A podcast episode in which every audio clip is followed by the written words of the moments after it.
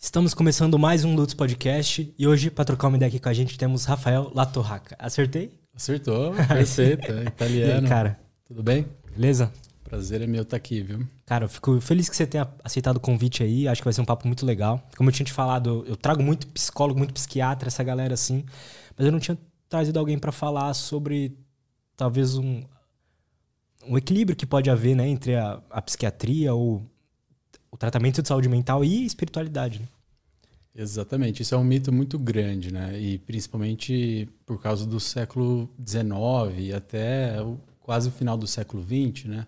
A espiritualidade, a religiosidade era tratada como uma histeria infantil, né? O Freud chegava a comparar a religiosidade como uma é, neurose infantil e, e é, Marx, por exemplo, né, ele dizia que é o, é ópio do povo, né, no, no livro de, do, do, do Reus, se eu não me engano. E tudo isso traz é, preconceitos muito grandes dentro dessa área, no sentido de que é, é claro que muitas pessoas usam a, a, uma crença mais, mais primitiva né, para lidar com as incertezas da existência uhum. e com essas questões filosóficas. Né? Mas isso não é suficiente para explicar tudo além disso. E foi só com as pesquisas que vieram no, no, na década de 90 do século passado e, a, e agora estão bombando. assim No PubMed tem um, uma escala exponencial dessas Legal. desses estudos que mostraram que, na verdade, em grande parte dos transtornos mentais, aquele, a, a questão religiosa e espiritual ela é positiva, ela faz bem, ela protege. Isso está muito bem estabelecido, por exemplo, para suicídio, dependência química, depressão, ansiedade. E, e alguns estudos mais robustos, é, só que menos é, intensos ainda de, de eficácia, para estresse pós-traumático e demências. Então, por exemplo, você, existem escalas que você avalia isso dentro da, de cada paciente, de cada pessoa. O quanto que ela vivencia aquilo internamente, uhum. é, o quanto que ela, que, ela, que ela sente que a vida dela ela, ela é diariamente vivida com os valores da fé que ela professa. É associado a uma religião formal ou não. E, e, isso protege essa pessoa, ela vai ter menos dependência química. Então, algumas populações é, vulneráveis de, adolescentes de situação de rua aqui no Brasil, por exemplo, depois de ter uma família estruturada, ter é, uma, uma religião, nesse caso foi avaliado uma religião formal, é o segundo fator mais protetor contra desenvolver abuso e dependência de substâncias. Cara, interessante, porque antes da gente entrar no porquê que você acha que isso acontece, por que é tão protetivo assim. O que, que você acha que o Marx quis dizer com isso, de ser o ópio do povo? E por que, que você acha que o Freud falava aquilo, aquela outra coisa? Porque, no fundo, eles tinham parte de razão. É, olhar, é, com certeza. Se você olhar na história, né, a religião ela foi usada como uma forma de controlar as pessoas pelo medo e pela culpa. Isso é muito fácil de ver. Desde os egípcios, é, Igreja Católica, toda a religião e isso até hoje é visível, né? Então, é, politicamente, isso foi usado, né? Mas isso é um produto dos homens, é um produto é, criado pelas instituições religiosas. E antes de aparecer a religião, existiu uma experiência mística, existiu uma experiência, uma vivência interna.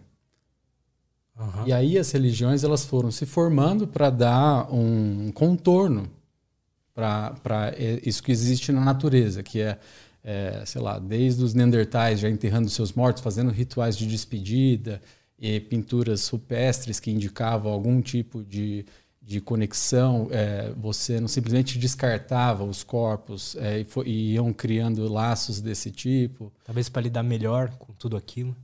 Sim, é, possivelmente. Isso é uma das teorias mais aceitas, né? Uma forma de, de um ritual de luto, por exemplo, né?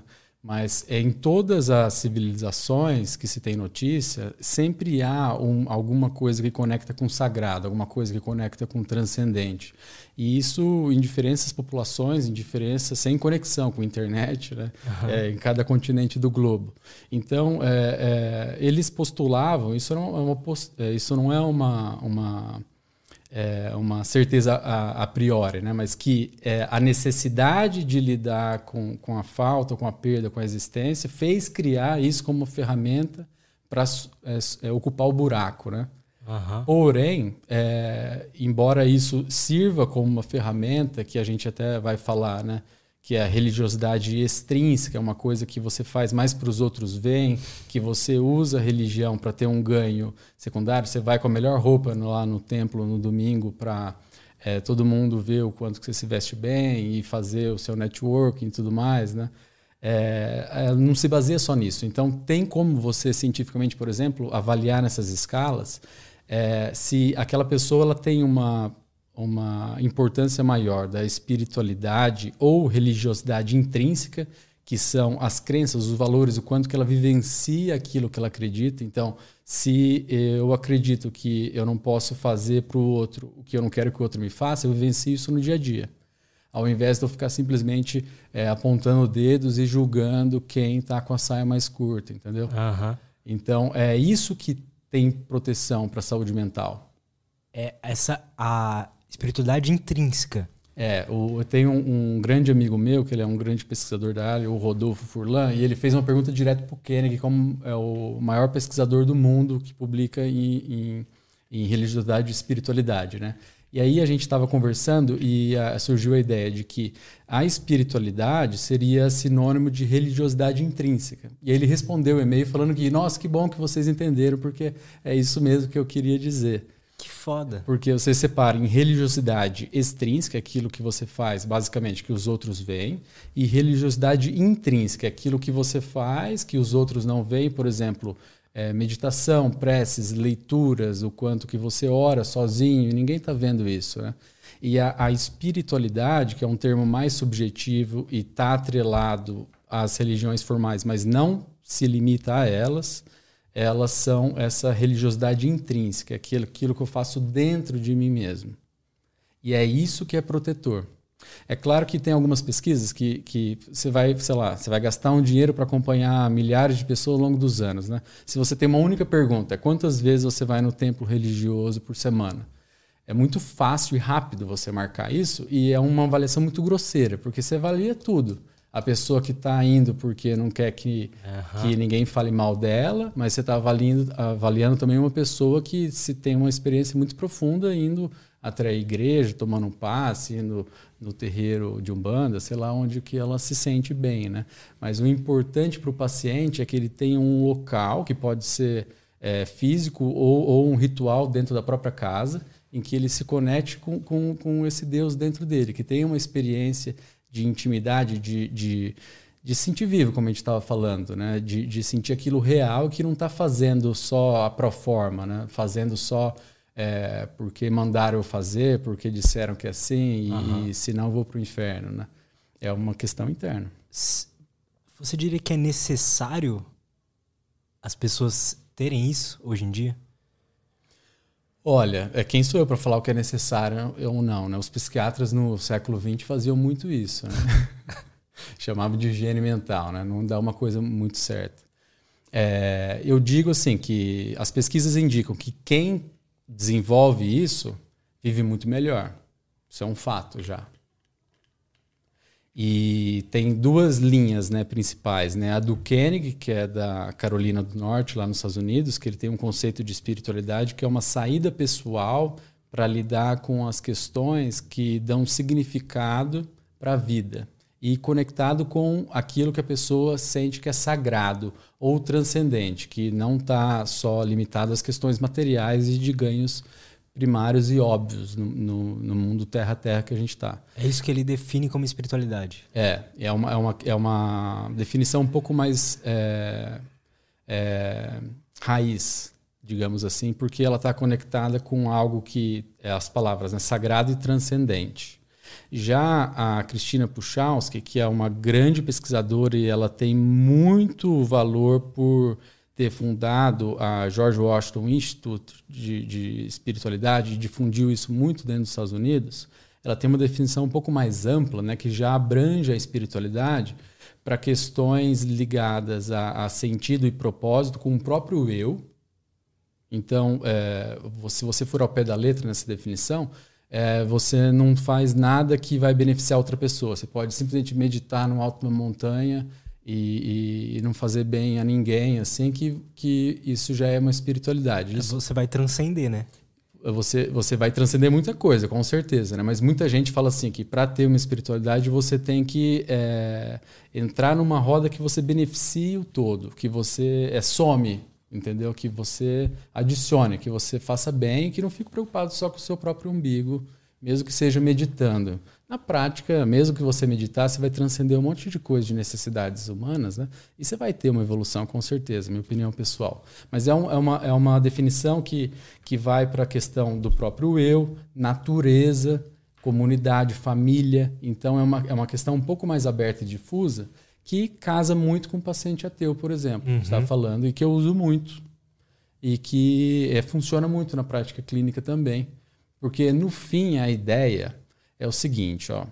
A espiritualidade é uma mina de ouro que existe dentro das pessoas e que o bom profissional, que pelo menos quer, quer ajudar o paciente a ele ser mais saudável, ele vai pesquisar essa mina de ouro e vai ajudar a pessoa a enxergar o valor nela e extrair dividendos disso, digamos assim, né? É vida, né? É energia e pulsão de, de, de realizações saudáveis nesse sentido. Então a ideia é essa. Então não importa muito mas é, formalmente tem essas duas definições aí na, na academia, né? Eu imagino que, me corrija se eu estiver errado, mas pela variedade de, de pessoas que você deve atender, assim, às vezes chega um karateu, uma pessoa que é mais voltada para o cristianismo, uma pessoa de umbanda, um espírita, é, são você vai apresentar isso de diferentes formas, né, para essas pessoas, porque elas para elas aceitarem melhor é Exa isso? Exatamente. Agora, é, um parâmetro muito é, didático para entender como é que funciona isso na prática clínica. Você nunca, em hipótese alguma, vai impor, de uma maneira direta ou indireta, alguma coisa que você acredita ao seu paciente. Esse é o primeiro mandamento, digamos assim. Então, Legal. isso já é, tira muito receio de muita gente, né? É, a segunda coisa é que você vai, a, a, com perguntas abertas, extrair essa mina de ouro do paciente. Então, tem um questionário que é o mais didático que eu acho, que chama FICA, né? Ele, ele é do inglês, é, o primeiro é faith. Então, é, você tem alguma fé, alguma coisa que você acredita que norteia a sua vida que é importante para você? E a pessoa fala abertamente. Uhum. E aí você pode, o formal, né? Eu já engato isso, isso já foi importante alguma vez, está sendo importante agora no problema que você está vivenciando. É, você acha que seria é, bacana é, se, eu, se você compartilhar isso comigo, porque eu gostaria muito que a gente poderia usar junto no seu tratamento. Que demais isso. E, mas é o faith, aí o I é de importance, é que você pode fazer uma pergunta fechada para valer a importância. É, é, o, o A de, de addressing care, que, que é de você é, ver se, é, essa, se essa fé está utilizada para gerar vida e valor para o paciente no tratamento, no problema que ele está vivenciando. É, o, e o, o addressing care importance e o H. Nossa, agora deu branco, viu? Mas a ideia é mais ou menos essa. Ah, entendi, é. perfeito. O que, que as pessoas costumam chegar, assim, lá para você de queixas? O que, que elas costumam chegar sentindo? O que, que elas. O que, que falta para elas, às vezes? Olha, é, sobra dor, sobra é, é tristeza, ansiedade, medo, né? E falta sentido, falta fé, então, hoje mesmo atendi um paciente muito comum, assim, ele, ele circunscreve muito o que está acontecendo, né? Um cara de 40 e poucos anos, tem um filho, está casado, ele tem está é, empregado é, e tudo mais, e a sensação é que a vida está cinza e que tudo é um mar de obrigações, eu só tenho que entregar o que cobram de mim. Antes eu me divertia andando de skate, agora não vejo mais graça é, eu tenho que pagar os boletos e fazer isso, aquilo, não posso parar, senão a coisa piora e a vida está perdendo sentido. Então, a pessoa ela vai se desconectando ao, ao, ao, se importar só com o que funciona ao invés daquilo que importa, e ela vai levando tudo no automático e vai gerando sintomas que são faces da mesma moeda de ansiedade e depressão. Esse é o grosso da coisa. Então, nessa pandemia, como a gente estava conversando, piorou muito. Por quê? Né? É, antes a gente tinha divisores, né? a gente dirigia, por exemplo, até a escola ou trabalho, vivenciava o que tinha que fazer, fazer e voltava. Isso dava uma divisão de águas, dava um certo limite para as coisas. Uhum. Agora que é tudo numa tela o tempo todo, né, não tem mais limite, está tudo muito dissolvido. E, e, e, aí, até que ponto eu vou, eu vou me esforçar, até que ponto eu vou fazer o que eu preciso, até que ponto eu vou fazer o que eu quero, até que ponto eu vou fazer o que eu devo. E, e as pessoas estão se desorganizando e tendo estilos de vida que são insustentáveis em termos de saúde mental. Né? Tipo o que que elas costumam esse estilo de vida, qual que é o, o padrão desse estilo de vida insustentável? O padrão é dormir na tela do celular, isso ferra com o sono totalmente. Eu tenho a impressão que 99% das pessoas hoje vivem assim. E vivem mesmo. Então, o nosso relógio biológico, ele fica no núcleo supracriasmático, no sistema nervoso central, e ele é regulado pela luz, especificamente pelo espectro azul da luz, 480 nanômetros. Então, um mamífero exposto à luz azul, que é a luz que a gente tem na tela, né, à noite, isso já aumenta a frequência cardíaca e a pressão arterial. Então, as pessoas estão grudadas no celular nas redes sociais. Tem até uma, uma, pesquisa com a metodologia falha, né, mas ela avalia quanto tempo que as pessoas em cada rede social demora para pegar no sono. Né? O TikTok é o que mais é estourado o Facebook, mas varia, varia, pouco tempo, né? Mas é mais de uma hora e 50 e poucos minutos, assim. E isso ferra muito com o sono, com a qualidade do descanso. E vira uma bola de neve. Depois eu já me acordo, acordo ansioso, eu vou comer alguma Você besteira. mais impulsivo, né? É. E aí tem um negócio que tem também o eixo intestino, é, intestino cérebro Uh, e microbiota intestinal são trilhões de bactérias que a gente tem no nosso intestino. A gente é hospedeiro dessas bactérias e o que a gente come controla a população delas. E aí isso modula sintomas depressivos, ansiosos, saciedade, é, é, até autismo na infância está associado com essa microbiota. É, é um estudo, é um, um, um ramo de, de, de, conhecimento humano que está pipocando ascendente de 2012 para cá, principalmente. Né? Eu vejo muita gente falando disso aí, da importância disso.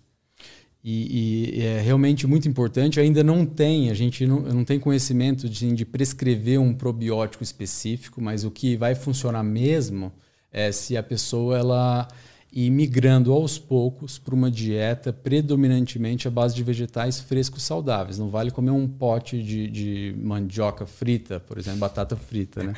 Mas isso... Porque você ficar no, no, na proibicionismo, não pode isso, não pode aquilo, né? Mais uma pressão, mais uma cobrança, mais aquela psicologia... Res, é, é, reversa. Não pense no elefante rosa no meio da sala, né? Você não vai, tem como, né? Você vai se ocupar por isso. E aí isso vai modificando aos poucos, ocupando um espaço na sua alimentação. Você vai comendo, exagerando menos besteira, se medicando menos com comidas é, só prazerosas e não saudáveis. Né? Isso vai modificando o eixo. Então, o que a gente sabe hoje é que eu chamo de oito pilares de saúde mental, né? mas são oito é, dimensões humanas que você pode se esforçar, desenvolver, que é, geram saúde mental e física sem você precisar de medicação. Então, numa pergunta assim, ó, para eu não ser um psiquiatra medíocre, de ficar só prescrevendo minha vida inteira remédio para os pacientes, eu tenho ojeriza de virar esse estereótipo. e, e, isso está cheio. O é, que, que existe cientificamente comprovado que melhora a qualidade de vida e a saúde mental e física das pessoas sem precisar de remédio? Então, são seis pilares da medicina de saúde e vida, mais espiritualidade e psicoterapia, autoconhecimento. Legal. Desses seis pilares da saúde é, do estilo de vida, então, é, sono, a saúde do sono, a alimentação com predomínio à base de vegetais, você não obrigatoriamente precisa virar um vegetariano ou um vegano. Se você comer só miojo, por exemplo, você é um vegano estrito e tem uma dieta muito ruim. Isso não é garantia de nada, né? Uhum. É, mas aí você é, investir em relacionamentos saudáveis. Então, cinco minutos por dia você investir em pessoas que são importantes ou já foram ou podem ser importantes para você, seja demonstrando apreço, preocupação, interesse, marcando o aniversário dela num lembrete, é porque são as relações que dão contorno e significado para a nossa vida. Nós, seres humanos, somos seres sociais que a nossa identidade é formada através do espelho do outro. Se a gente não tem o outro para espelhar a gente, a gente não forma a nossa identidade do eu. A gente precisa um dos outros. Isso que é, que é interessante. Isso é muito louco. E a, a exercício físico, o que faz diferença, existe um limite aí 150 minutos por semana. Isso dá meia hora de segunda a sexta ou 50 minutinhos de uma caminhada aí três vezes na semana. É, e você não pode ficar falando sem perder o fôlego. Você tem que ser uma intensidade um pouquinho mais, mais alta. Então, uma caminhadinha um pouco mais forçada, ou você intercalar uma caminhada leve com uma caminhada rápida. Isso já é suficiente. E vai chegando num auge é, em relação a risco de lesão até 300 minutos, que seria o dobro disso, de exercício aeróbico, e mais 90 minutos de exercício resistido, que é qualquer coisa com peso do corpo, ou halteres, ou qualquer outra coisa do tipo. Tem também você manejar estresse. Então, manejo do estresse é você conseguir é, reconhecer primeiro as próprias emoções, saber quando você está perdendo o controle, quando uma coisa está fazendo mal ou não. Se você não reconhece o problema, você nunca consegue lidar com ele, né? E a técnica mais bem utilizada e mais estudada é o mindfulness, que é um tipo de meditação que você vai ficar no momento presente, você vai evitar de deixar a sua cabeça te levar para uma dimensão artificial, é, ficcional, que você cria de uma catástrofe e você vai sentir tudo aquilo que a nossa simulação, o nosso simulador que o nosso cérebro gera, né? Mas pode ser você se conectar, cozinhar, por exemplo, você brincar com seu cachorro, uma coisa que, que é muito terapêutica para mim, por exemplo, para muita gente, para você também, né? Uhum. É, N outras coisas, né? É, namorar, você pode. É, qualquer coisa. Eu gosto muito de instrumento para isso, porque é uma atividade ali. Você tá focado ao mesmo tempo, meio que se você deixar, você vai e você não, parece que não tá pensando em nada. É legal. É, é, principalmente atividades manuais, né, que você consegue até fazer outras coisas durante, você exercita boa parte do cérebro que não é o racional. E isso já é, ocupa o espaço e impede que é, você gere energia é, liberando essas realidades ficcionais catastróficas que o nosso cérebro é tão mestre em fazer. Esses pensamentos. Vai tudo dar errado o tempo inteiro, é louco. Uma pergunta clássica assim: você tem medo que algo horrível vai acontecer? Com qual frequência? Né? E aí na ansiedade é muito comum sentir isso é, diariamente, é, duas vezes na semana, e as, a intensidade varia ao infinito. E, e sobre a, a psicoterapia e a, e a, espiritualidade, assim, nesse sentido? Nesses ah. oito pilares? Ah, aí já não entra dentro especificamente da medicina do estilo de vida, né? São dois extras, mas que a psicoterapia ela, ela foi é, criada lá com Freud, então no final do século XIX vem sendo desenvolvida cada vez mais. Agora tem uma linha muito grande e, e baseada em neurociências, além da psicanálise. E, mas vem da sabedoria desde do, os 2.500 anos atrás, da época de Sócrates, lá dos gregos, né, no templo, no oráculo de Delfos, lá no templo de Apolo, a inscrição era: conhece-te a ti mesmo. Então é autoconhecimento. E a maneira de catalisar que a gente tem hoje é através da terapia. É uma maneira de você se conhecer. É claro que você pode fazer uma terapia é comportamental para fobia de, sei lá, de altura, é uma coisa muito específica que não vai gerar um aprofundamento muito grande nos seus valores, quem você é, o que é significativo ou não para você, né? Mas tudo são maneiras é, de você aprofundar nessa casca de cebola infinita, que é essa pergunta que é eterna, né? Quem nós somos? O que nos define? Porque é, o conceito, por exemplo, do Lutz, é, quando tinha cinco anos, é diferente quando tinha 15, diferente de agora e vai continuar mudando, preferencialmente. Se a pessoa fica estagnada, cara, isso é adoecimento, porque a vida é movimento. Então, se você quer sofrer, apegue-se a, a algo e não queira que aquilo mude. Porque isso é incompatível com a existência. Você vai se ferrar nessa. Entendeu? Cara, que legal isso. Então é uma pergunta infinita que vai te levando a se adaptar e aí, com isso, você é, vai sofrer menos, vai se pegar menos, porque, cara, a gente não controla basicamente nem nossos próprios pensamentos direito. Ainda mais as circunstâncias, valores, Então, é, esse ano de eleição vai ser, vai ser uma coisa ferrada, né? É, são pessoas lutando pelas suas verdades, né? Isso é, é, é válido, né? Mas ah, sempre com uma crítica, sempre com um nível de, de, de humanização, de você tem que relativizar as coisas para não querer impor sua certeza no mundo e sofrer frente às nossas limitações humanas, né? Cara, eu concordo muito com isso e eu acho que tem a ver com, até com o conhecer a, a, ti mesmo. Porque às vezes o que eu vejo acontecendo, me corrija se isso faz sentido ou não. Que as pessoas criam um propósito para elas que é adorar X político ou Y. Exatamente. E aquilo vira a vida delas, é o propósito delas. É, aí é o, o ópio do povo, aí, aí a hum. histeria é infantil do Freud, neurose infantil do Freud. Então você cria um Deus próprio, que pode ser uma figura, é, sei lá, um artista, né? uma figura pop aí, e você vive cultuando esse Deus, esse bezerro de ouro aí. É, então tem muita gente que faz isso. É uma saída muito infantil, muito primitiva, né, de você lidar com as incertezas da vida é, e puxar a responsabilidade para você e o protagonismo para si mesmo. É, mas é um estágio evolutivo da consciência humana. Então, a gente está num estágio ainda que grande parte da população ainda precisa disso, ainda se satisfaz com isso, ainda não criou um pensamento crítico de, de perceber a, a infantilidade desse estágio, né? Mas não dá para pular etapas, não tem como. As pessoas passam por isso, né? Eu Passa. passei, imagino que você deve ter passado também. Exatamente, todo mundo passa, obrigatoriamente, obrigatoriamente precisa passar. Quais são essas. O que, você diria, se, se der para falar disso, que são essas etapas de evolução da consciência, assim? Nossa. Tem, tem um negócio interessante chamado teoria da mente, né? Então, é, tem um experimento muito clássico, assim. Você pega um brinquedo que um lado, por exemplo, ele é azul e outro lado é vermelho. E aí, se você mostrar esse brinquedo para uma criança de 5 anos e dá para ela brincar, ela vai olhar um lado azul, outro vermelho, né? Uhum. Aí depois ela já conheceu o objeto, aí você pega e mostra para ela, ela tá vendo o lado vermelho. E você fala assim: "Que lado que eu tô vendo?" Ela não vai conseguir falar azul.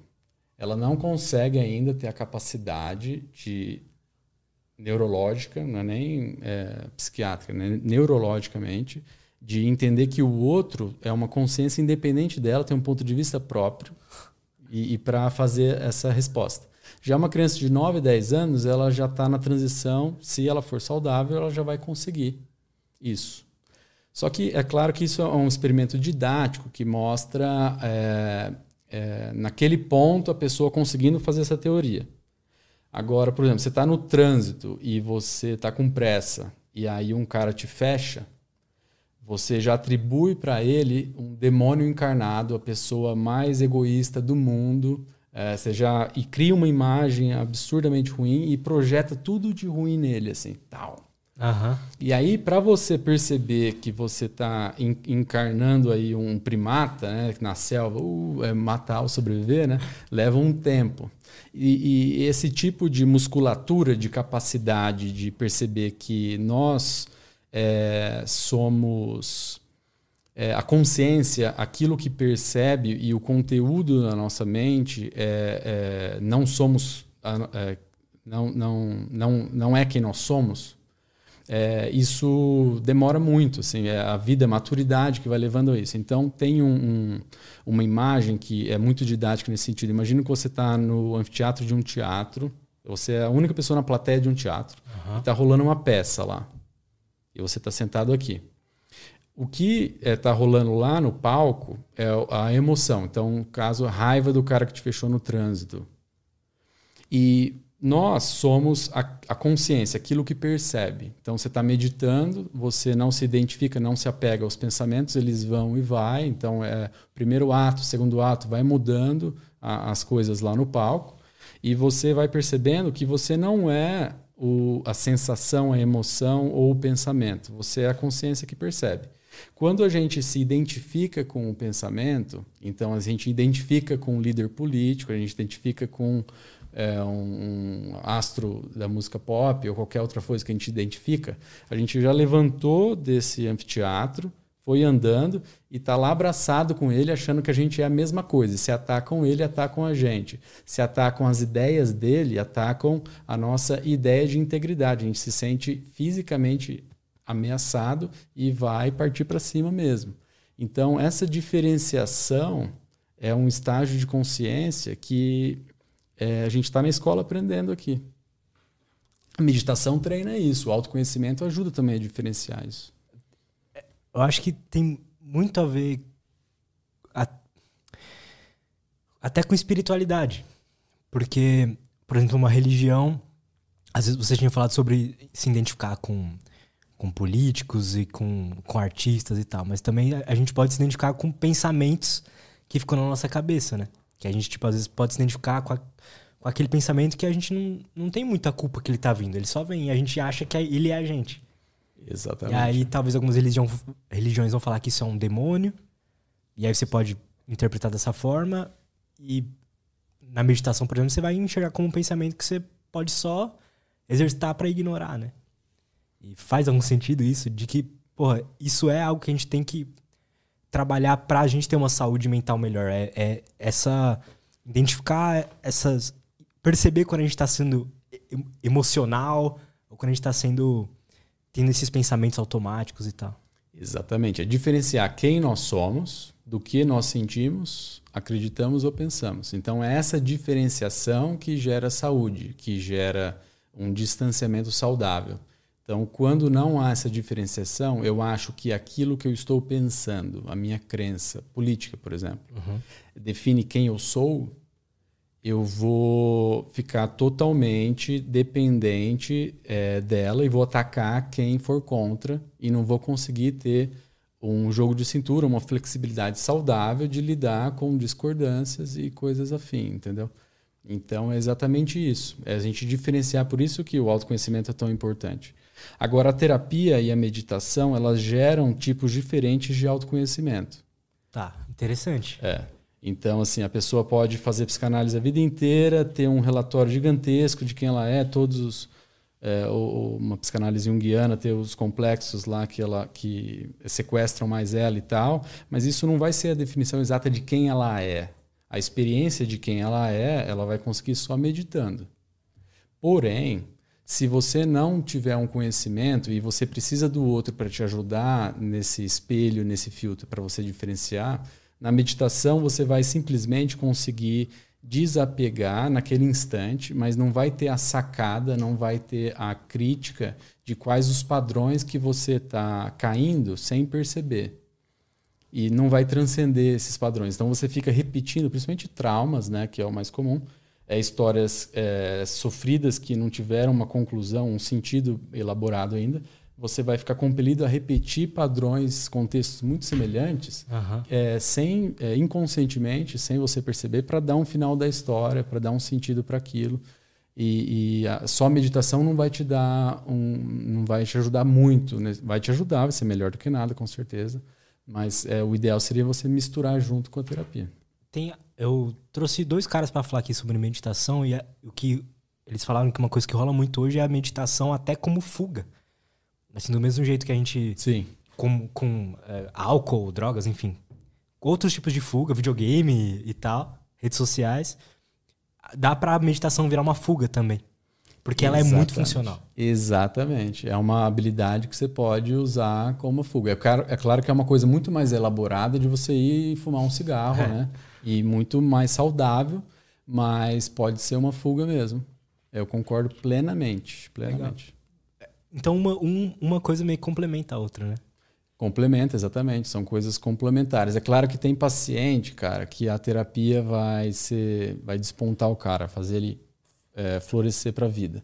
Tem paciente que, por exemplo, ele é muito mais é, é, apegado nas sensações, né, mais, mais sensitivo, então o exercício vai pegar mais. Tem gente que é a meditação que vai fazer o cara é, desandar e, e atingir o máximo de potencial dele. Mas geralmente é uma mistura desses oito aí.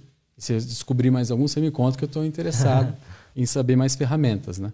É uma mistura desses oito que funciona para cada um de uma proporção diferente, que pode ajudar a gente, porque senão, cara, é, todo, quase todo mundo vai precisar tomar remédio aí, porque a coisa não tá fácil para ninguém. Cara, uma, uma dúvida pessoal minha, assim, que você é psiquiatra. É... Tem todas essas coisas que a gente sabe que faz bem. Então, todos esses oito, essas oito etapas. É justo é, dar, começar a dar um medicamento antes que, as, que a pessoa tenha tudo isso já meio que andado? Tipo, já tá fazendo todas essas coisas que fazem bem para ela? Faz sentido dar medicamento nesse, nessa hora? É uma ótima, uma ótima pergunta. E o sistema das coisas, o lucro da indústria e tudo mais, é, não vai favorecer para que as pessoas se empoderem desses conhecimentos para precisar menos de remédio. É. Né? Concorda? Sim. É, o justo seria que as pessoas tivessem o poder de conhecimento de tudo que é, elas, elas podem fazer para tentar não precisar do remédio é, nem adoecer ou até melhorar, porque só desses fatores, quando vivenciados intensamente, eles tratam mesmo. Então, por exemplo, depressões leves a moderadas. Se você botar a pessoa num programa em que vai um personal lá e tudo mais, não tem como ela arregar e fugir, assim, vai fazer exercício mesmo, forte mesmo, cinco horas na semana, vamos colocar assim. Uhum. Cara, isso tira a pessoa de uma depressão leve, por exemplo, sem mais nada. Só que no consultório, por exemplo, é, você vai é, é, falar isso para o paciente e para se traduzir numa realidade, ele fazer mesmo, é muito mais complexo, muito mais difícil. É, faz sentido. Você tem que. É, é uma arte essa questão, né? Não é só você é, convencer a pessoa, né? Você tem que fazê-la enxergar que aquilo é o mais inteligente e, e que ela não tenha dúvidas que é o caminho.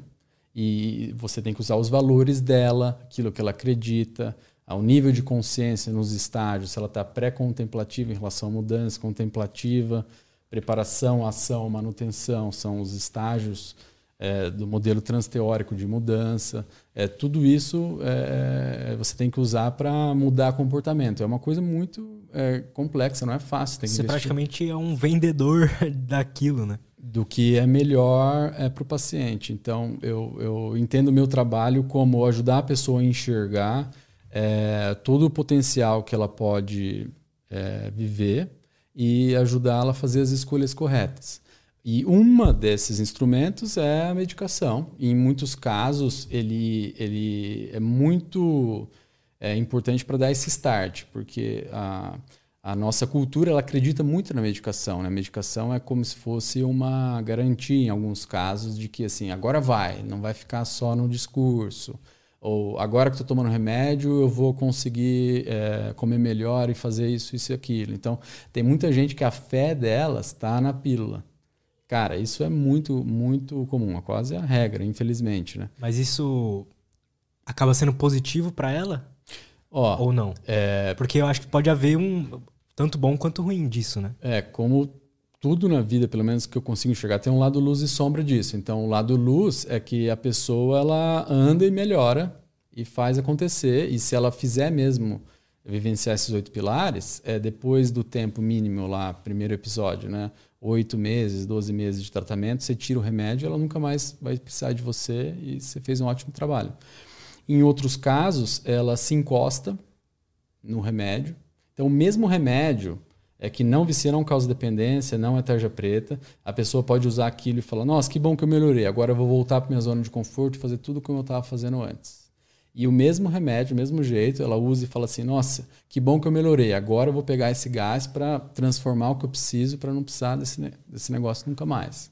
Então, essa atitude, questão qualitativa, é do paciente e a gente tem que ajudar ele a enxergar isso. O mais fácil que se vê por aí são consultas de 5, 15 minutos em que você só prescreve mecanicamente um remédio e manda o próximo fazer a, a, a roleta girar, né? Isso, cara... É... Isso é um problema? Nossa. Porque eu vejo... Agora, uma, um relato pessoal. Muita gente próxima minha que foi no psiquiatra, aconteceu isso.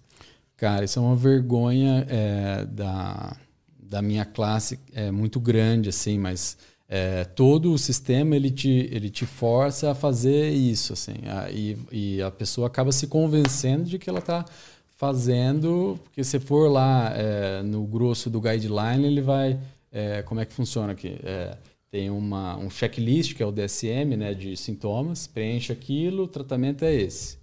E aí a pessoa vai mecanicamente, igual um macaco fazendo, fazendo isso uhum. com as pessoas, né? E você vê em convênios, em convênios, os médicos estão pior que o SUS nesse sentido, assim, de tá, é desumanizado e mecanizado desse nível, assim. Isso é uma péssima prática médica. Assim, não tem como você fazer psiquiatria com pouco tempo. Tem que ser uma hora, não tem como. E só que o quem está aí no, no, sistema que paga as contas, né, elas quer volume, quer, quer eles mensuram né, é, produção por quantidade. E aí vira e quem sofre é o paciente. É, isso é, é meio que um problema do sistema, né? Não é do sistema. Acaba não sendo muita culpa do médico.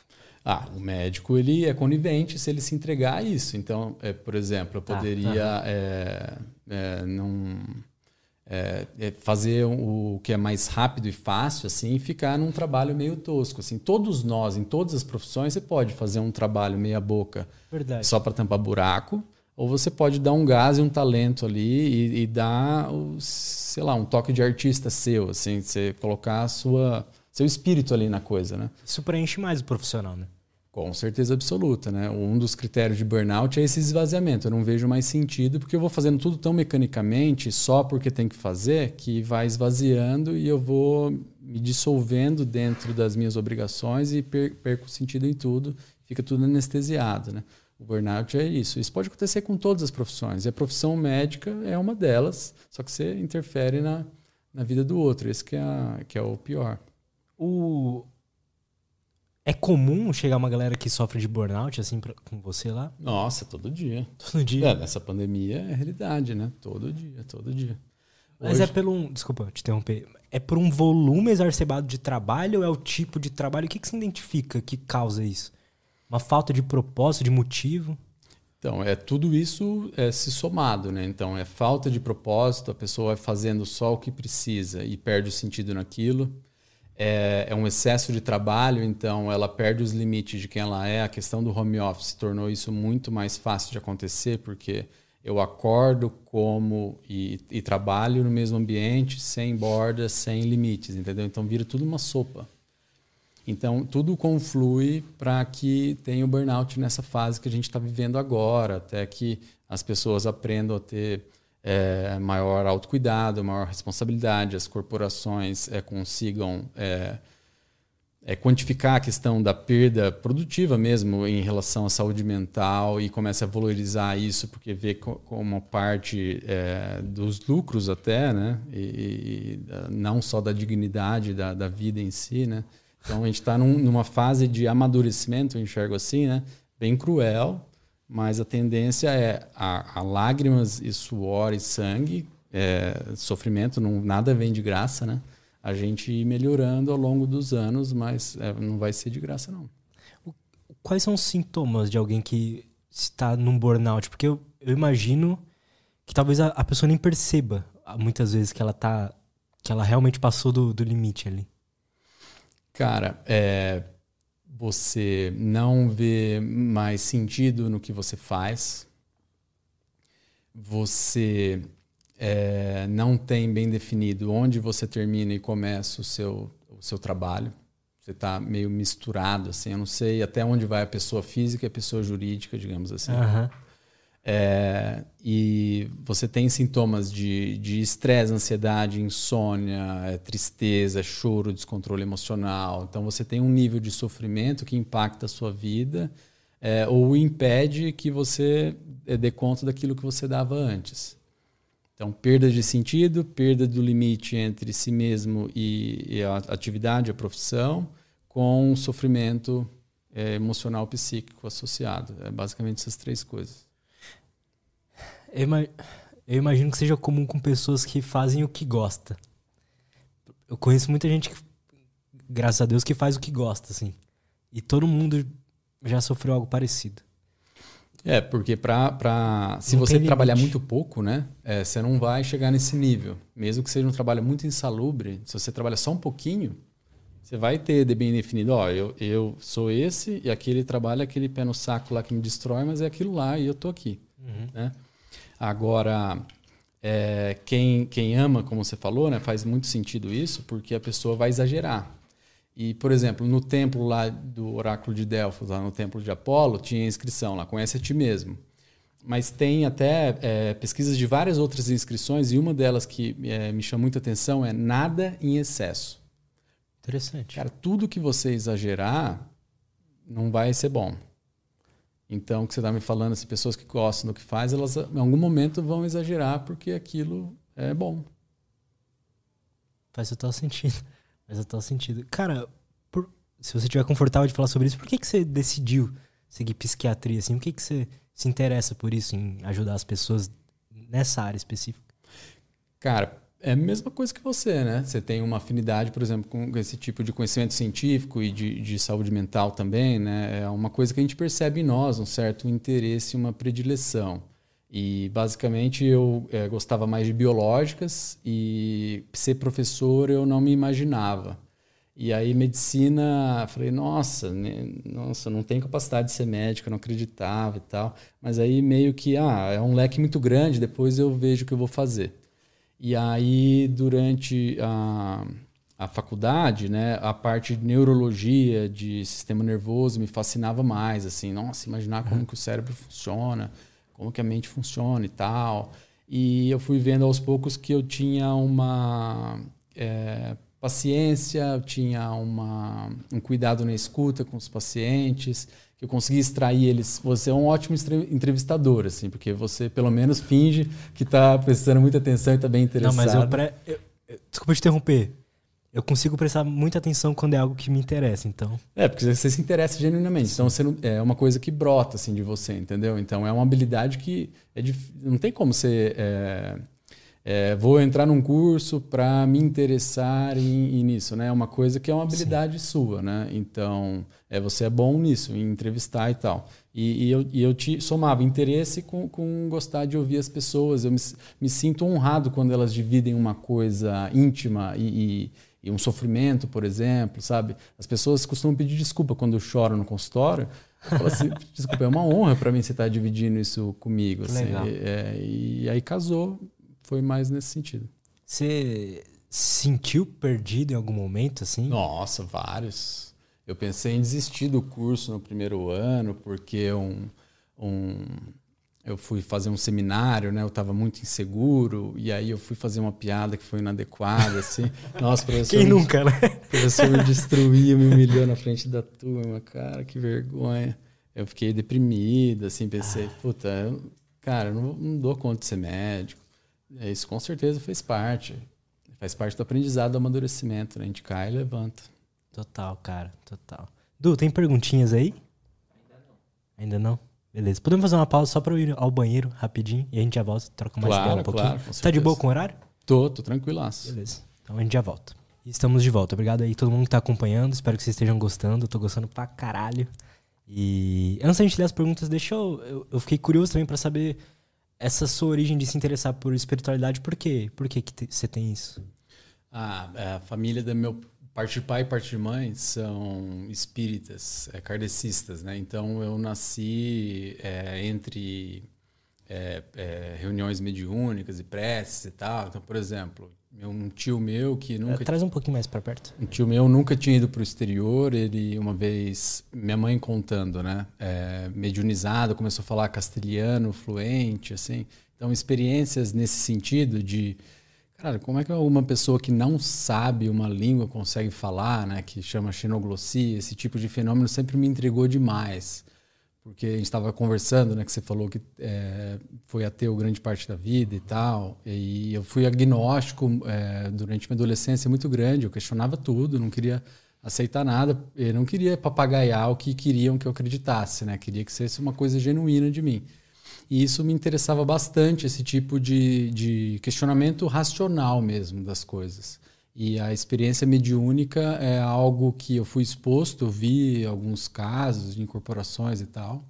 E é muito raro você ter um, um, fenômeno de uma incorporação e falar assim, com certeza não tinha como essa informação vir desse cérebro, né?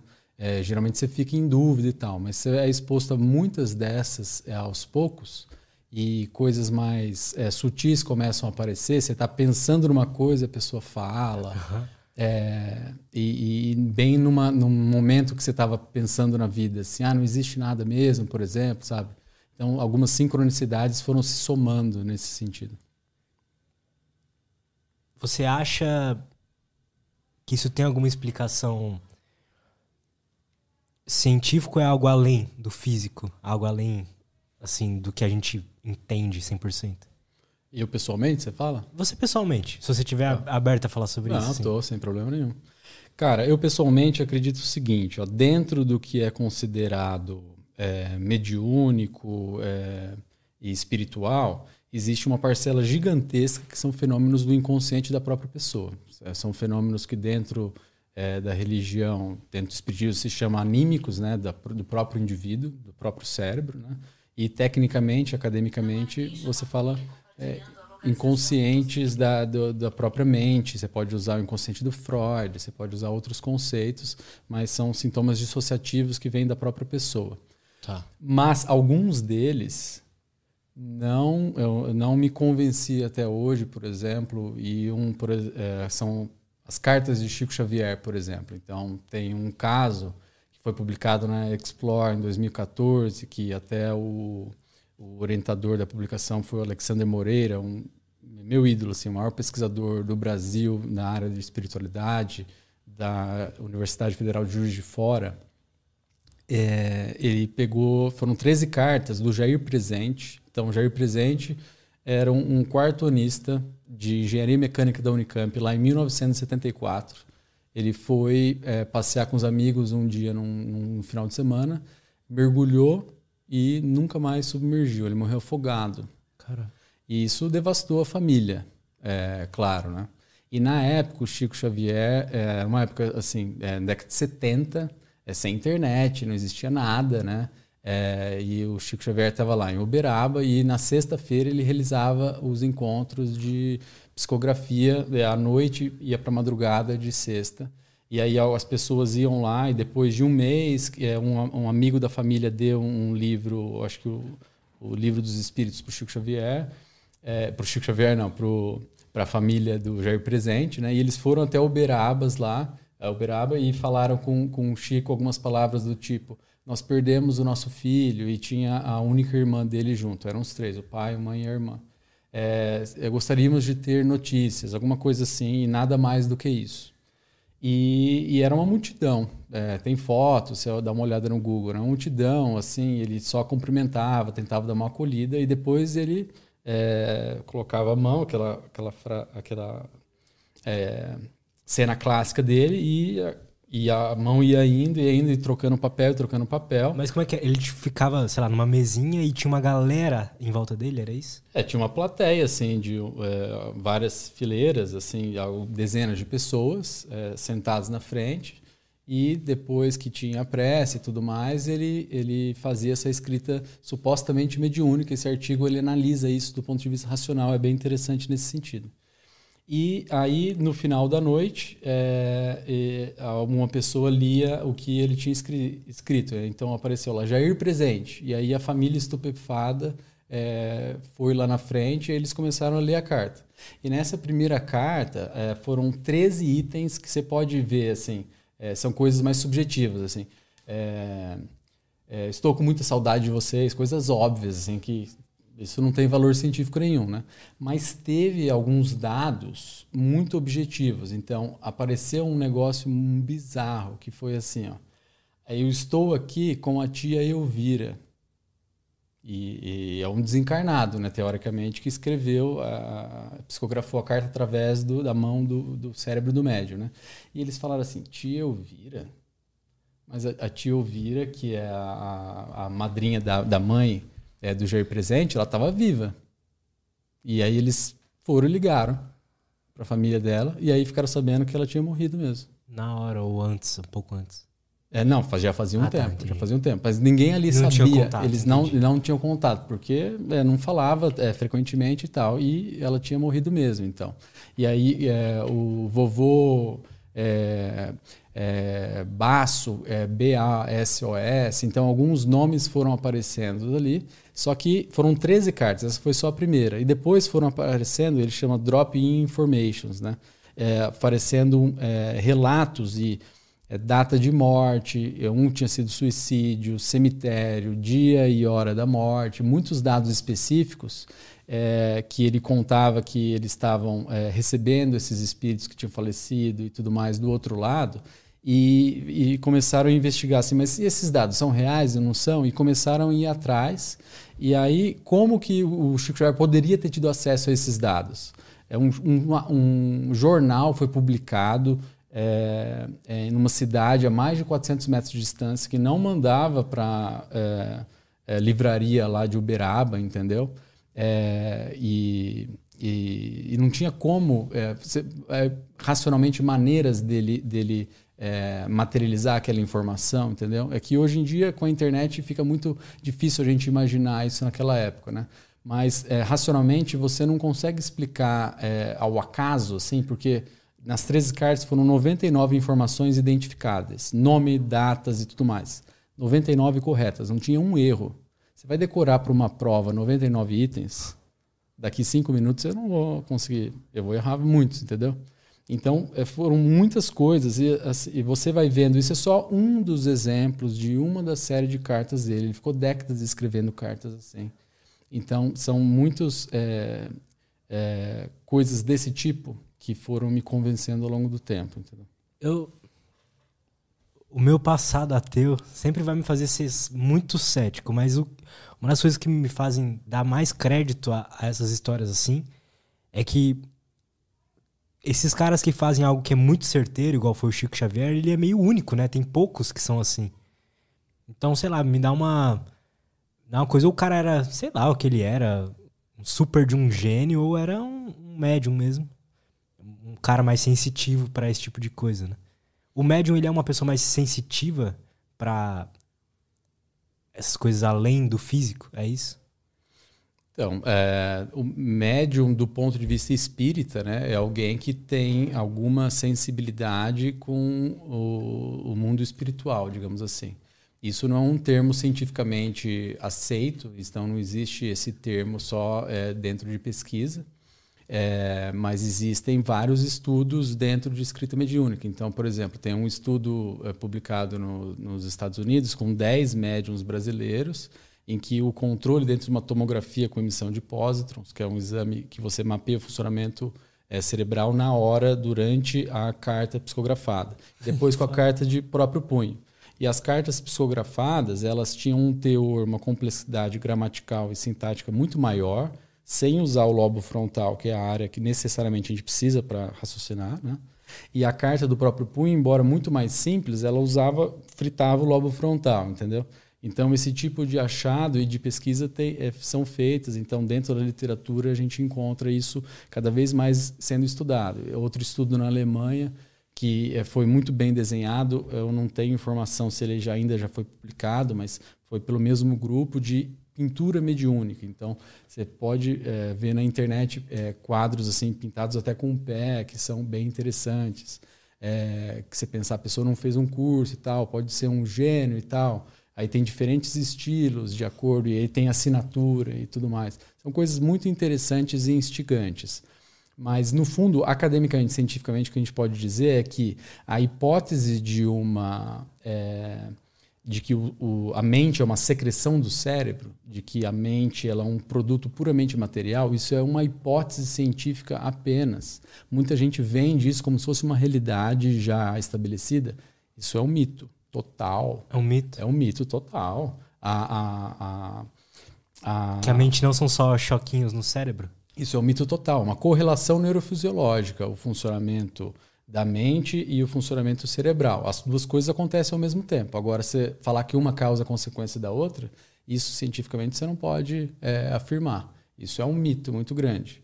É, então, a outra hipótese é que o cérebro ele é um instrumento da mente. Então, da mesma maneira que o pianista usa o piano para fazer a música, a consciência, a mente, qualquer nome que você queira dar, espírito, ele pode usar o cérebro para se manifestar na matéria, entendeu? Então, essa segunda hipótese é a hipótese que faz mais sentido dentro da minha experiência de vida e, e o que eu acredito, entendeu? Eu, eu tenho a impressão que as diferentes religiões, né? Então, espiritismo, católico, até as que trabalham meditação mesmo, elas meio que trabalham essa mesma coisa, uma consciência a mais. No caso, uma religião vai falar sobre espírito, a outra vai falar que é, é o seu eu superior, sei lá. Eu tenho a impressão que é meio que tudo a mesma coisa. São nomes diferentes para a mesma coisa, porque a realidade, a natureza é uma só. E as pessoas, as culturas dão nomes diferentes, exatamente. Concordo plenamente. Concordo? Sim. Legal. Vamos ler as perguntas da galera? Vamos. Bom, a Alexandra Decassi mandou. O que você o que você pode dizer para os jovens que estão desanimados e sem perspectivas do que fazer? Ó, sentido, propósito é uma coisa que a gente cria e a autoconhecimento aplicado vai fazer a gente encontrar isso. É, não é uma coisa que cai do céu. Então não vai ser, dificilmente vai ser passivamente correndo o feed do Instagram ou de algum jeito que a gente vai encontrar esse tipo de, de resposta, né? Mas às vezes a gente fica dentro assim, ah, eu preciso encontrar um propósito, um sentido para minha vida e tal. E eu atendi um paciente antes de ontem, por exemplo, que ele estava dentro dessa distimia, né, que é esse quadro de depressão leve e moderada, que tudo fica cinza, as coisas perdem sentido, tudo é um mar de obrigação. Eu só tenho que fazer, mas não vejo sentido nisso. E o que pegava para ele, cara, era uma inconsistência do valor do que é importante para ele, que no caso é segurança e, e, confiança na comunidade, de onde ele mora. Então, por exemplo, quando ele morou nos Estados Unidos, que ele ficou trabalhando lá um tempão, ele vivia numa boa, ia sozinho no parque ler um livro, era super feliz Coisas que eu não conseguiria, sinceramente falando, que eu preciso de outras pessoas para me sentir vivo, assim. Mas ele estava numa boa, super realizado. Aqui em São Paulo, já assaltaram ele com metralhadora e tudo mais, ele tem que andar com carro blindado e tal. E essa sensação, puta, eu trabalho e não, não consigo me sentir livre e seguro para andar. Isso é uma questão que deixa ele sentindo um, um é, um estranho no ninho, um patinho feio, entendeu? Que faz ele se, é, ter é, uma questão central dentro desse quadro de distimia dele. E aí você. A, a, gente até usou a medicação, porque estava num nível de sofrimento importante, além de atuar nos oito pilares, né? Mas aí o norteador, e até resgatamos um sonho dele, que é se aposentar e morar fora do Brasil. E aí surgiu, ele tá, é, já se comprometeu em aprender castelhano, ele tem o sonho de, de ter uma família primo de segundo grau. É, castelhano não, é, não é basco. É aquele outro dialeto lá da Espanha, esqueci o nome. Eu sei qualquer, mas não sei o nome. É, deu branco agora de novo. Mas é aprender aquilo lá e tal, para ele fazer uma viagem no final do ano para lá, e já fizemos um plano disso, ele já começou a sentir um pouco mais vivo, já começou a ter algum sentido, entendeu? Então você precisa ter um conhecimento, autoconhecimento e, e, e você deve usar os outros como espelho para conquistar isso, porque passivamente, cara, a gente não vai conseguir descobrir isso por exemplo, a gente estava falando que você está empreendendo, é, Lutz, é, é, um risco muito grande, isso dá medo para caramba, mas faz você uhum. se sentir vivo. Então, a vida é assumir riscos. Ninguém consegue conquistar algo que é valor, por exemplo, um propósito na vida e sair dessa, dessa sensação de que a gente está só numa, é, numa roda de Sísifos, repetindo a mesma coisa e tudo cinza, né? sem a gente se arriscar, sem a gente sair da zona de conforto. Não dá. Então o que rola é uma. Meio que não tem uma conexão entre os valores da pessoa e, e o ambiente, que ela, tá, a vida que ela está vivendo ali. É, é, uma possibilidade. Para esse paciente, isso era, isso era importante. É, isso, isso apareceu muito grande, na, muito, muito evidente na consulta. Para outras pessoas, é, é mais o que a gente faz, não tanto o ambiente, se está conectado com nossos valores. Então, por exemplo, eu estou num trabalho em que eu só é, resolvo bucha para é, enriquecer o meu chefe, que é um escroto com todo mundo. É, isso não tem nada a ver com quem eu sou. Então não tem como eu me realizar e ser feliz onde eu estou. Eu vou precisar é, procurar um outro lugar ou me gabaritar para conseguir uma coisa melhor que é, faça sentido com aquilo que eu reconheço que eu sou de verdade. Então, basicamente, hierarquizar quais são os três valores mais importantes da sua vida. Tem gente que é liberdade, segurança e, e sei lá, e amigos. Tem gente que é, é religiosidade, espiritualidade, é, é, esportes radicais, sei lá, qualquer coisa, entendeu? Hierarquizar isso e ver se você está tendo uma vida que é condizente com esses valores. Se tem alguma coisa que não bate, cara, a gente adoece, não tem como. Acontece, cara, de das pessoas não conseguirem nem identificar quais são esses valores. Nossa, é muito comum. O que, que elas gostam e tal. Ninguém vai identificar se não se perguntar isso. E as pessoas, elas não se perguntam mais, parece. Elas estão tão anestesiadas, tem tanta coisa no celular, né? Que a gente não faz as perguntas. E, cara, a vida é mais sobre fazer as perguntas certas do que obter as respostas. Cara, a gente sabe muito pouco da realidade, muito pouco. E a, es a escola, por exemplo, ela ensina a gente a, a, adivinhar o gabarito, né? A responder as coisas que querem que a gente responda e não fazer as perguntas certas. Verdade. Para fazer as perguntas certas, o que, que você diria, assim? que uma pessoa tem que buscar. Na minha opinião, a, o jeito mais fácil é com psicoterapia mesmo. É, assim, eu sugeriria se assim, identificar, se entender mais. Ler um livro raiz de filosofia.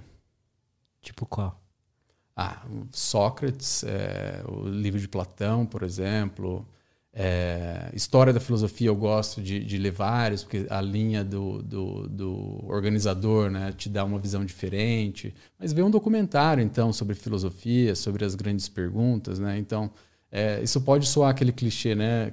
Quem eu sou, para onde eu vou e tudo mais. Mas as perguntas que realmente importam é, cara, o que, que dá sentido na sua vida? E o que, que você está fazendo a respeito disso? Então, você é, sabe quando uma pergunta é realmente importante, porque ela mexe com. Mexe. Mexe com. com, você sente no corpo, né? É. Total, cara. Muito bom. A Sheila Fernandes mandou: Como saber quando é mental ou espiritual? Isso é uma pergunta é, muito, muito importante e comum. E a resposta correta, cara, é que é sempre as duas coisas. Interessante. Mesmo dentro de uma visão, vamos supor, vai, eu, eu sou um espírita é, quadradinho, é, não duvido nada que existe é, mediunidade, espiritismo e tal. Você está encarnado, você está vivo, né? Então o seu cérebro ele vai manifestar um estado é, saudável um estado patológico, seja isso seu ou seja externo, vamos supor espiritual que seja. Uhum. Então, é, nunca vai ser 100% só espiritual, que tem muita gente dentro do meio religioso que é, fala, é um clichê assim, ah, você tem que desenvolver mediunidade, isso é espiritual, e isso vira um clichê que é um desserviço em relação ao conhecimento. Você o Kardec na raiz mesmo, ele queria a verdade, ele queria o conhecimento, ele era a favor da ciência, entendeu? É, e, e, e, dentro dessa possibilidade, dessa abertura de hipóteses da influência espiritual, é, pode ter uma afinidade sim, que a gente tem que trabalhar a nossa sintonia nisso, porque senão você vai ficar enxugando gelo. Vamos supor, por exemplo, é, que você é homofóbico e você não aceita a sua própria homossexualidade, então você reprime isso. E aí você, é, você tem essa parte mal resolvida dentro de você e você vai estar toda hora dentro dessa visão é, espiritual sintonizado com, com espíritos que vão é, fazer você joguete disso, que estão afim da mesma coisa e tal. E se, você ficar é, é, orientando esses espíritos, digamos assim, dentro de uma visão espiritual, você vai ficar só enxugando gelo. Você tira um, põe outro, tira um e põe outro, porque uhum. você não resolve o problema dentro de você, entendeu? Então, no fundo, você precisa desenvolver, se conhecer, se resolver seus, seus, suas noias, seus traumas, suas questões, é, para não afinizar é, espiritualmente é, com um obsessor, digamos assim, dentro de uma visão é, espírita da coisa. Por uma Talvez seja uma provocação isso, mas para uma pessoa que não acredita em, nada disso assim. Às vezes, às vezes, ela acredita em Deus, mas ela não acredita em nada, nada de espírito, de obsessor e tal. E às vezes ela tá se sentindo depressiva, por exemplo, se sentindo mal. Como que você aborda essa pessoa? Como que você como como que você lida com isso? Lembra daquela regra de ouro que eu te falei? Você nunca vai impor as suas crenças. Então não importa Justo, o que eu é. penso. Isso não tem a menor importância de verdade. Assim. O importante é o que, que a pessoa acredita e o que, que ela está disposta a fazer ou aceitar dentro do que cientificamente está comprovado que ajude quadros como o dela. Então, é, trabalhar nos oito pilares, trabalhar a, a protagonismo da vida dela, usar a medicação se necessário. Cara, não, não precisa acreditar em espírito nem nada. Entendeu? Isso, isso não é uma necessidade, não. Pelo contrário, né? Se a pessoa se ela acredita em alguma coisa ali. E aí você vai logo nesse ponto. O que é muito comum, cara, é o oposto até. Então, assim, esse negócio, eu acredito, vai em obsessor. E aí fica assim, tudo culpa do obsessor. Então vira um, um, um, um, um cesto de lixo de você botar a culpa e a pessoa não se responsabiliza por nada, entendeu? Ah, eu tô deprimida por causa que eu tô com encosto, tô com obsessor. Isso é entendeu? é mais comum do que o contrário, você diria? Olha, eu diria que é meio a meio, digamos meio assim. Meio, uhum. é, eu vejo duas, duas coisas. Então, tem muita gente que fica dentro de uma sintonia, né? Que você pode ter uma leitura só, é puramente científica, mais é, terra a terra disso. Assim, a pessoa fica só vendo coisa depressiva, coisa niilista o tempo todo, uhum. fica naquela penumbra e tal. Então ela fica se influenciando, quase numa auto-hipnose ali, só sobre coisas que. Pode puxar um pouquinho para cá. Coisas que não, que não dão esperança, que não dão sentido, que não dão um significado, que não dão é, uma conexão com ninguém, entendeu? Então ela fica ali é, fazendo uma auto-obsessão, digamos assim, num, não, total. num termo religioso. Eu entendo bem isso. Quando eu era mais adolescente, assim, eu, eu me encontrava conforto em música triste, em, em milismo, em tudo isso, e achava que, tipo, eu tinha o segredo da vida, sei lá. Entende? Aí eu acho que isso realmente foi. É isso, exatamente o que você falou, foi me afundando. Sim, isso Não acreditar que as coisas têm sentido. Isso Total. pode afundar mesmo, né? Então, é, você precisa ter uma. Você deveria ter uma divisão, né? Até que ponto é uma um exercício acadêmico de, de, de, filosófico de você analisar perspectivas é, existenciais da coisa e até que ponto você não está só se convencendo que não tem saída para você não arregaçar as mangas e fazer o que você é, assumir a responsabilidade por si mesmo. Né? Total, cara. A Daisy Moraes mandou. Quais os primeiros sinais físicos de burnout e depressão? A gente falou bastante do burnout, mas se quiser falar sobre depressão. Então, depressão é fadiga, cansaço, aquela sensação de um sono não restaurador, por exemplo.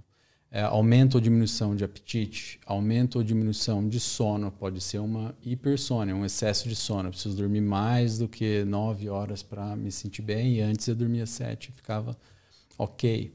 É, perda de libido, é, então, são alguns sintomas é, físicos de depressão que no burnout, cara, vai ter o grosso, vai ser a mesma coisa.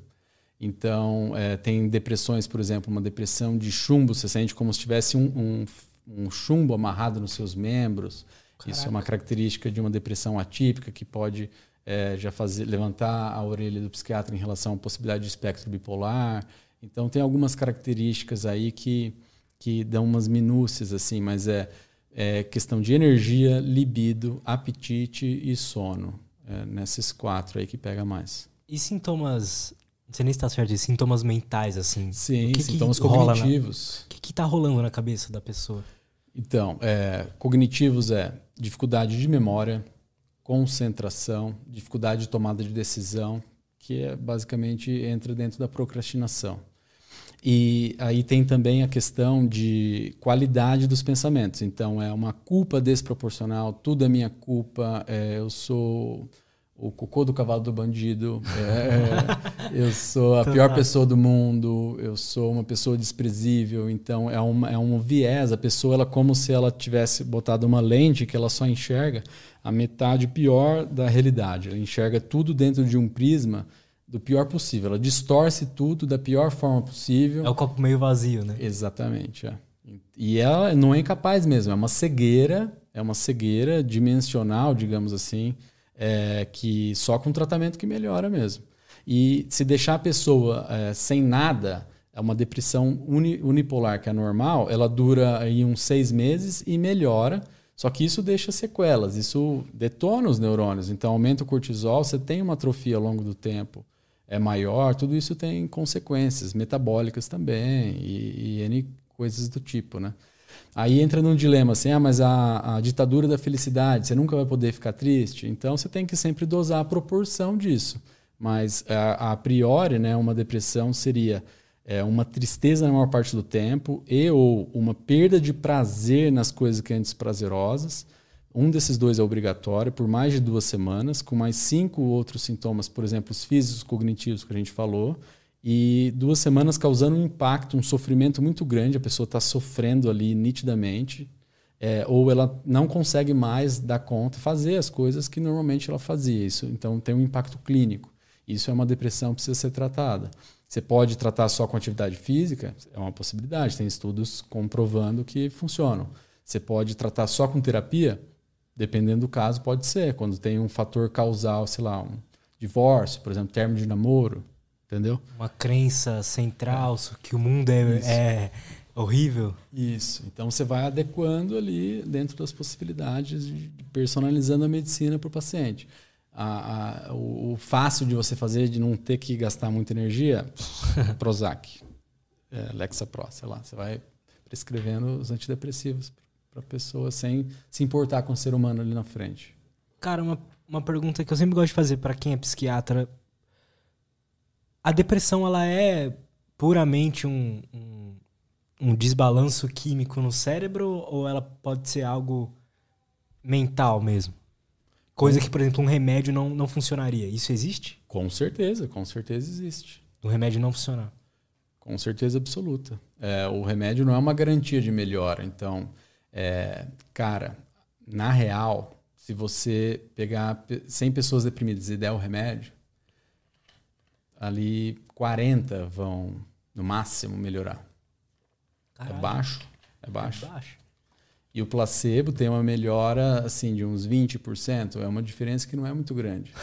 Então, eu, eu gosto de olhar para o placebo como uma, uma potencialidade é, de, de cura ou de melhora ou de influência em relação à própria saúde física e mental do próprio ser humano. Isso é muito pouco explorado porque não tem interesse econômico. Mas Cara, o ser humano tem uma potência dentro de si, tanto para se detonar quanto para florescer, muito grande.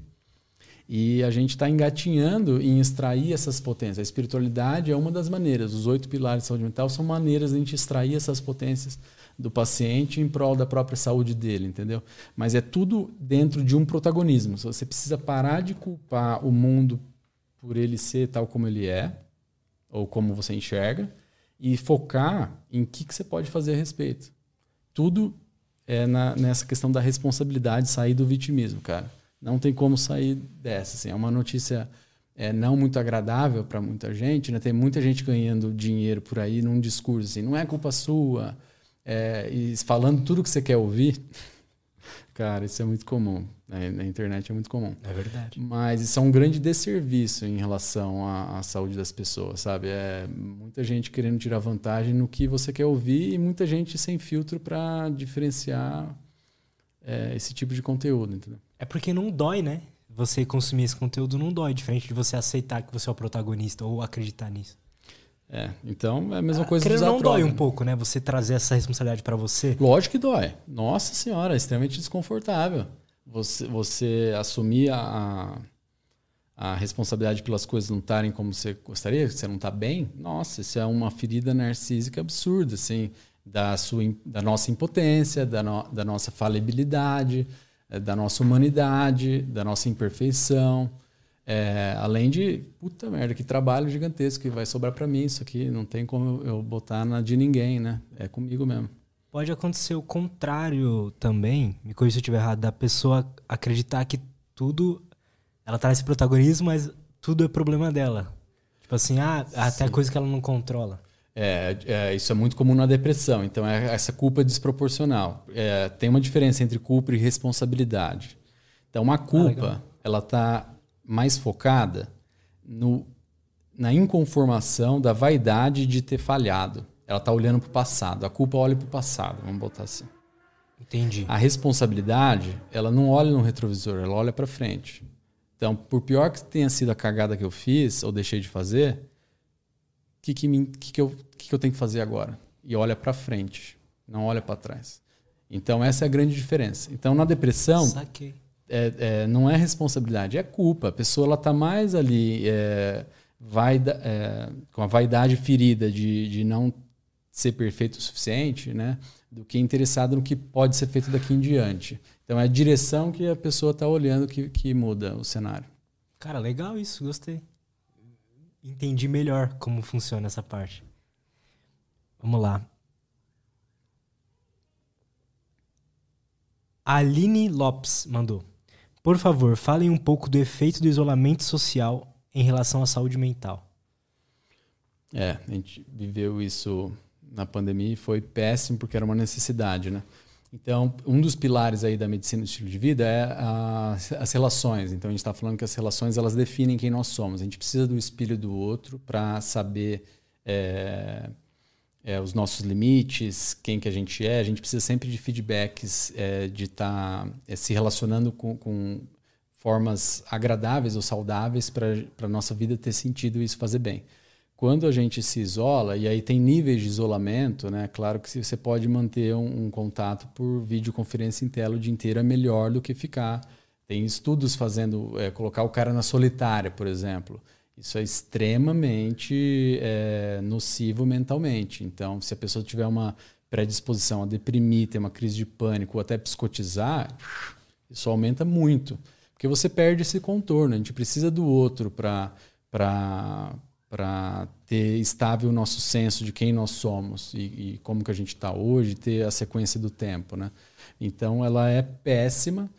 É, tem muita gente ainda que já se vacinou e tudo mais e mantém um medo muito grande. Então isso é algo que é, precisa ser sintonizado. Então a gente precisa manter aí a, a, as medidas de segurança, máscara, álcool em gel e tudo mais. Não é porque está vacinado que é como se nada tivesse acontecido, mas a gente precisa voltar a se relacionar o máximo possível usando as medidas é, sanitárias. É, isso é muito necessário para a nossa saúde mental. Então, é o mínimo de isolamento possível. Acontece que existe, existe uma. Existiu, né? Existe uma desregulação do medo nesse, nesse momento que a gente vive, né? A gente sente muito medo. Realmente. E tem pessoas que eu imagino que sintam mais do que a maioria. E aí essas talvez estejam sofrendo mais também. Com certeza absoluta. O medo é, um, é, um, é algo que faz parte da vida. É, a ausência total de medo não é algo saudável nem é, execuível, sei lá, é, razoável. Mas é, tudo que é em excesso, como a gente estava falando, né, é, é, é doentio. E, e a, a pandemia veio trazer um monte de incertezas. Ninguém. Cara, a gente nunca tem garantia de resultado nenhum. Nunca teve e nunca vai ter. Mas a gente vivia numa falácia de que existia isso. E a pandemia descarou isso, né? A gente não sabe se a gente vai estar vivo amanhã. A gente nunca soube e nem nunca vai saber. É sempre uma incerteza. A vida é uma eterna aposta. E, e se, a, se, o medo nos controla, aí passou do ponto. Então a questão é quem controla o quê? O medo ajuda eu a controlar os riscos que eu, que eu corro. Você está empreendendo aí, o medo te ajuda a modular onde que você aposta e o quanto que você aposta. Mas se o medo começa a te controlar e te impede de escolher, passou do ponto, cuidado. Legal isso, cara. É uma luta constante. Sim, faz parte da, da vida, não tem como. Mas até não só medo, mas como ansiedade também, né? Eu, eu percebo que a ansiedade hoje em dia me ajuda muito mais do que me atrapalha. Me ajuda muito mais do que me atrapalha. Sem ansiedade, você iria procrastinar infinitamente. Sim. E para mim, eu não sei, é até aquela parada da meditação ser uma fuga. Eu acho que eu consigo ficar muito sem ansiedade. E isso é muito ruim. Eu já percebi. É mesmo? É. Eu acho que a ansiedade, de, da forma que acontece hoje na minha vida, eu vi. Novamente, eu faço terapia. Eu entendi isso em mim. Ela muito mais ajuda do que me atrapalha. Assim, eu não, eu não preciso fugir dela, da minha ansiedade. Eu não tenho transtorno de tag, né, que fala. TAG, né? De Tag. ansiedade generalizada. É, eu não tenho isso. A minha ansiedade ela é, é pontual e funciona muito bem. Mas se falta ela, eu sinto que eu fico parado, literalmente parado. E eu consigo. Eu, eu, Não quero falar controlar, não sou nenhum superpoder, mas com, com meditação e tal, dá pra abaixar muito. E se abaixar demais, eu não funciono bem. Você tá bem regulado, hein? Invejável. Então, não. Gostei. E nesse aspecto, eu acho que sim. Mas muitos outros não. É sempre uma constante evolução, né? Sempre. Se tiver estagnado, tá problemático. Você hoje ainda percebe que você tem coisas pra melhorar? Nossa senhora. Por exemplo, eu não tô no seu nível de ansiedade, não. É, não é todo dia que eu consigo, sinceramente falando, entrar num estado, estado meditativo. É, depende do nível de problemas. Assim, você tem muitos pacientes com ideação suicida, por exemplo, eu não consigo, cara. Porque é muita responsabilidade Não, também. com né? certeza. Né? É, mas vamos supor, se eu tô no final de semana é, e eu acabei de correr, aí eu consigo fácil, entendeu? Então, é, eu sou um ser humano normalzinho. E só por ser um ser humano normal eu consigo é, empatizar e entender o paciente, né? Verdade. Mas, cara, é uma coisa é você saber na teoria, ganhar o diploma lá, gabaritar a prova. Outra coisa é você vivenciar isso. São coisas totalmente diferentes. É, são coisas distintas. Total, cara. Eu, eu, eu tenho a impressão que às vezes a gente olha para os profissionais, assim, os psiquiatras, os psicólogos, e acha que eles são 100% perfeitos, né? E que, tipo, eles entenderam a vida. Eu tinha essa noção. Eu também tinha antes de entrar na faculdade. Você acha, agora uma pergunta assim, talvez nem faça tanto sentido, mas você acha que existe isso de entender a vida um dia a gente se sentir pleno 100%? Cara, pleno 100% não. Mas bem mais pleno que hoje, com certeza. Com certeza. É, eu diria assim, estágios de paz Legal. e de compreensão, né? Mas eu, eu enxergo como estados infinitos, assim, não vejo um limite, não. Acho que vai, vai escalonando até as estrelas. Também acho. Cara, como é que as pessoas fazem pra te seguir lá, te acompanhar? Você tá sendo ativo lá nas redes sociais? Como é que tá? Eu tô tentando, cara. A, a ideia era, era tornar a minha vida um pouco menos chata. É, ficar ou- ou- ouvindo é, o sofrimento das pessoas o dia inteiro não é uma coisa muito fácil, né? E, e tá sendo bastante divertido, ajudar de outras formas também, né? É, estimular e responsabilização, autoconhecimento, bem legal. Eu tenho o meu Instagram, é, é doutor.rafael.latorraca. Tá aí na descrição pra quem quiser seguir ele lá. Sigam ele, inclusive. E eu tô aqui para aprender também. Eu sou humano igualzinho vocês, sempre aprendendo bastante. Desculpa pelas falhas aí. É, meu cérebro não é Nada, lá foi aquela incrível, cara. Foi incrível muito mesmo. Mas eu me diverti demais, cara. Espero que você tenha gostado aí, à gostei vontade. mesmo. Foi um prazer enorme. É, e, e vou te seguir também, cara. Eu vi, eu vi um, um podcast seu hoje sobre os psicodélicos, né? Que é um termo que, que, por exemplo, cetamina, né? Que é um anestésico local, ane- anestésico usado em pediatria e veterinária e aprovado para depressão. Isso já é conhecido desde a década de 60 do século passado e tal. E agora que está liberando mesmo, é, é, resultados com alguns pacientes. é, não é uma panaceia, obviamente, não funciona para todo mundo, né? Mas um amigo pessoal meu, cara, ele melhorou na primeira aplicação, tá sendo muito bacana, assim. Caraca, que São foda. estudos bem interessantes. E aí, dentro do que a gente estava falando, né, dis- dissolve o ego, te ajuda a você redimensionar a realidade de outras maneiras, que a gente fica muito preso dentro de, uma, de um conceito de quem nós somos e o que é a vida, muito quadrado. E aí isso ajuda a ganhar flexibilidade. Então, tem muitas variações aí da, da medicina usando espiritualidade e substâncias, drogas, né? E é, um- é um universo muito rico e em expansão. É, uma, é um assunto que me interessa muito. A gente tava falando, bem quando você entrou, que os podcasts que eu acompanhava lá da gringa, o Joe Rogan, inclusive, ele sempre leva uns especialistas em psicodélicos, esses pesquisadores que pesquisam lá da gringa mesmo. E eles vêm muitos pro Brasil, inclusive, estudar ayahuasca e tal. Mas é, é muito louco como funciona para as pessoas, né? Até tem um relato do Mike Tyson, por exemplo, que ele depois começou a, a tomar cogumelo. Não sei se ele toma de forma assim saudável, né? Mas depois que ele começou a tomar cogumelo, ele falou que, mano, ele hoje em dia ele se sente que faz parte do mundo. Ele fala que começou a, a gostar das pessoas, a amar. Ele não sente uma a raiva que ele sempre viveu. Então acho que esses relatos assim eu, eu gosto muito de ouvir, eu acho que é interessante. Legal pra caralho. Cara, Sim. muito obrigado, mano, por ter vindo aí. agradeço. Muito obrigado, de verdade. Que bom que você curtiu. E sigam o Rafael lá, os links estão na descrição. Se quiser dar um último recado aí pra galera.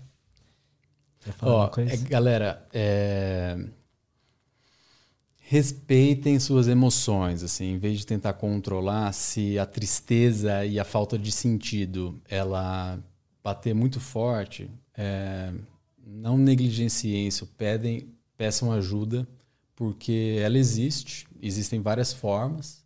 E quanto antes, melhor. Então, é, em oncologia, por exemplo, a gente sabe muito bem, tem que fazer o diagnóstico rápido que você cura o paciente. Cara, em psiquiatria é exatamente a mesma coisa. Interessante. Até esquizofrenia, quadros muito graves, assim, se você tratar o zero minutos, assim, puff, de cara, você tem uma vida absolutamente normal. Normal, sem nada, sem nenhum sintoma, mas precisa ser pontual. Então, tempo faz diferença na psiquiatria também. E nem todo mundo sabe disso. Agora, cuidado com aquele profissional que vai sair receitando só porque é mais fácil e mais rápido. Então, é, precisa ter qualidade, a pessoa precisa saber quem você é. Então, se a pessoa passa, investe um tempo em você, sabe quem você é, a fundo, tem uma relação humana, vai nesse cara, ele, ele é confiável e tal. Hoje lá na sua clínica tem vaga, a galera pode ir, marcar consulta e tal? Tem, tem. É, não estou sozinho. E, assim, é, a ideia não é falar que, que eu sou bom, eu sou, eu sou bacana, não. É assim, é todo mundo que faz um trabalho, que quer, coloca um espírito ali, que vai te ouvir, te valorizar e ficar um tempo com você, você vê que não está com pressa para fazer rápido, está investindo na qualidade do atendimento, essa pessoa é boa. E tem muita gente aí, entendeu? Muita gente mesmo. Eu quero que as pessoas encontrem mesmo. É, e tem, é, sim, é só é, mandar um. é, No, no meu Instagram, Instagram tem, tem um lá, link né? lá, a agenda no Doctoral e tal. Beleza. Galera, muito obrigado por acompanhar a gente aí. Espero que vocês tenham curtido também. Eu curti pra caralho. E não esqueçam do like no vídeo, se inscrever. E é isso. Até a próxima e tchau. Até mais.